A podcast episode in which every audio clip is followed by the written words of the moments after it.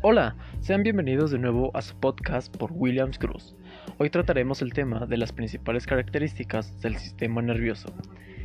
El sistema nervioso es una red compleja y anatómica de estructuras. Se compone de células y de órganos.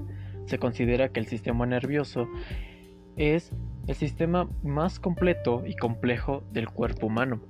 El sistema nervioso está formado por el encéfalo, la médula espinal y millones de células que lo componen. Estas células se llaman neuronas y a diferencia del resto de las células del organismo, estas no se pueden regenerar. El sistema nervioso se puede dividir para su estudio en cuatro partes. El sistema nervioso central se ubica en la cabeza. Está compuesto por la médula espinal, el encéfalo y las neuronas. Estos tres forman una compleja red por donde circulan los impulsos eléctricos de todo el cuerpo. Tanto el encéfalo como la médula espinal están, están recubiertas por tres tipos de membranas llamadas dura madre, arácnide y pia madre. Está el sistema nervioso periférico, compuesto por receptores sensoriales y nerviosos, este sistema es el encargado de recorrer todo el organismo a través de los nervios. Dentro de este se encuentran axones o dendritas que se encuentran recubiertas por fascículos. El sistema nervioso incluye todo, todo el tejido nervioso del organismo. Su función principal es la comunicación y depende de estímulos las células nerviosas están especializadas con su prolongación muy largas y propiedades electrofisiológicas especiales. En la neurona, las funciones celulares especializadas de irritabilidad y conductividad alcanzan su máximo desarrollo. Presenta reacciones precisas y rápidas. También tiene la capacidad de enviar mensajes de tipo químico como eléctrico se encuentra interconectado entre sí. Es encargado de gran parte de la homeostasis del cuerpo. El sistema nervioso tiene funciones orgánicas, motoras, sensitivas, asociativas, intelectivas, integrativas y voliativas. El sistema nervioso se divide en sistema nervioso central y sistema nervioso periférico. Como ya lo habíamos mencionado, el sistema nervioso central se encuentra en el encéfalo, el cual se localiza en la cavidad craneal y se divide en cuatro regiones anatómicas, las cuales son cerebro, el cual contiene los hemisferios cerebrales, el diencéfalo, perdón, está conformado a partir del tálamo, hipotálamo y epitalimio.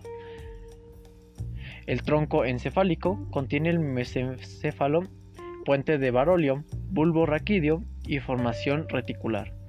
Y por último, también el cerebelo. El cerebro es la máxima estructura encefálica y está dividido en dos hemisferios izquierdo y derecho. Cada hemisferio tiene un lóbulo occipital, frontal, temporal y parental. A la capa externa del cerebro se le, se le denomina perdón, corteza cerebral está formada por sustancia gris y es donde están los cuerpos de las neuronas, Debajo de ella se encuentra la sustancia blanca y es donde están las fibras nerviosas. El diencéfalo es la parte del encéfalo rodeada por el cerebro y contiene el tálamo que integra los impulsos que entran y salen del cerebro, el hipotálamo que produce dos hormonas, la antidiurética y la oxitocina, y también es el principal centro de la integración del sistema autónomo.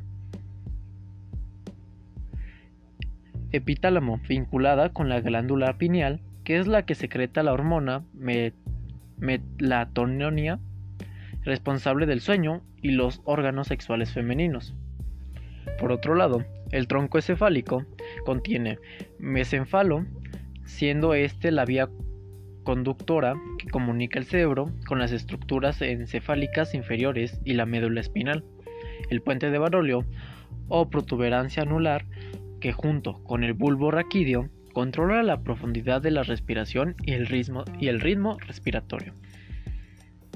El bulbo, raquídeo perdón, contiene partes del sistema autónomo, como son los centros cardíacos, respiratorios, vasomotores, controladores de la tos, estornudos y vómito. También es el sitio donde se entrecruzan las vías piramidales. Esto significa que el lado derecho del cuerpo es controlado por el hemisferio cerebral izquierdo y el lado izquierdo por el hemisferio derecho. Por cierto, el cerebelo es una estructura encargada de la coordinación del movimiento de los músculos voluntarios además del equilibrio, la postura y a la vez integra las vías sensitivas, vías motoras, vías haces nerviosas y el tono muscular. También la médula espinal mide entre 41 y 45 centímetros de largo y se entiende desde el bulbo raquídeo, siendo esta la parte inferior del cerebro hasta la segunda vértebra lumbar, y se encuentra dentro de la columna vertebral. Sus funciones son la comunicación entre el encéfalo y los nervios periféricos que salen de ella. Y por último, y no menos importante, el sistema nervioso periférico.